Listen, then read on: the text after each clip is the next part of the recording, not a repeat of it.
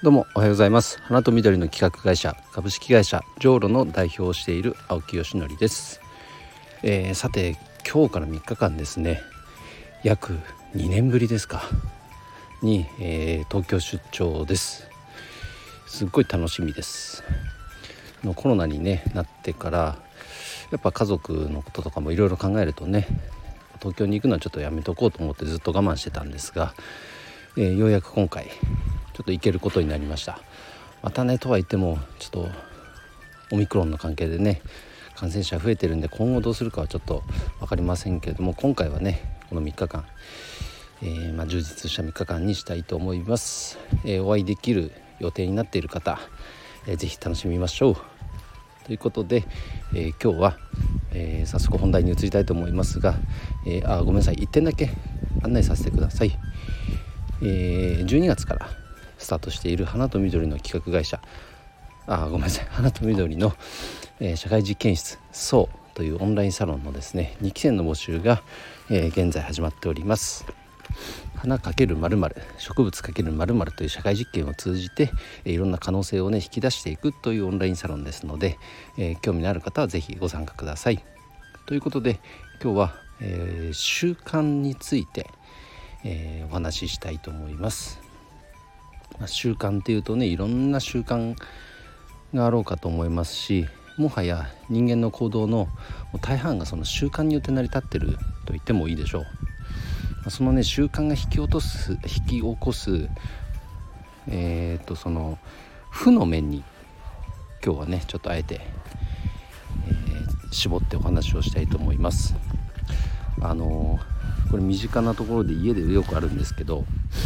あの僕ね基本お昼食べないんですよそれなんでかって言ったら、まあ、特に日中の時間をやっぱ効率よく使いたいっていうのとあの夕方以降はねやっぱり子育ての時間もあるのでそこの時間確保するためには日給日中をねあのいかに効率よく過ごせるかっていうことはすごく大事なことですね。でそれに合わせてあとはまあそんなにねお腹が減らないというのもありますかね。うん、だったら朝しっかり食べてその分あの、まあ、多少お腹減ってでもお昼は我慢してその分仕事に時間を当ててねで夕ご飯あのちゃんと食べようっていう感じで、えー、まあ、1日2食ですか基本は。でも全然問題ないんですね。そうすることで、まあ、お金の節約にもなりますしね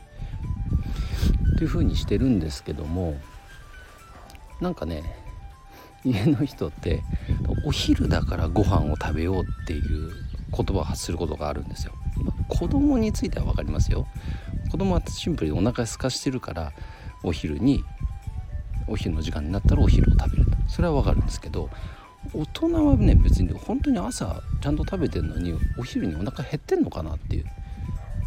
でもなんかお昼だからご飯を食べるっていう習慣になの方がねちょっと強いんじゃないかなっていう気がしてます。なんかそんなようなことって皆さんもないですかね。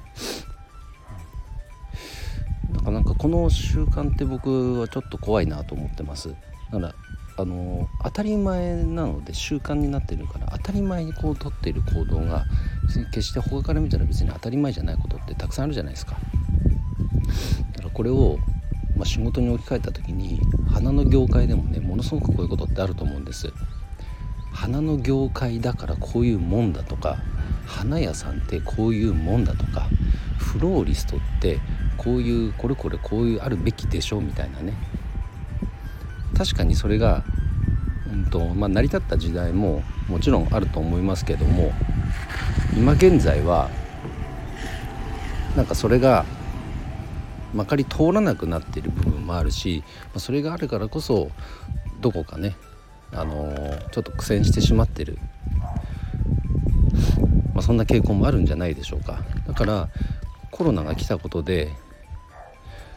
実はそれを打ち崩してくれたことっていうのも多々あると思うんですね。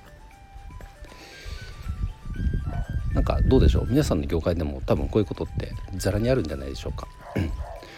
だから僕は、まあ、この花と緑の企画会社っていう立ち位置って今までなかったんででフラワーディレクターという職種も今までなかったんでこの仕事を通じてねそういった業界の常識を良くも悪くも悪くもじゃねえないい意味であのぶち壊していきたいと思って活動しています、まあ、よかったら是非ねあの応援していただけると嬉しいです。ということで、え今日から3日間、えー、出張ですけれども、えー、送り出してくれてるね家族のためにも、えー、頑張っていきたいと思います。ということで今日の配信は以上で終わります。今日も一日頑張ろう秋吉典でした。バイバイ。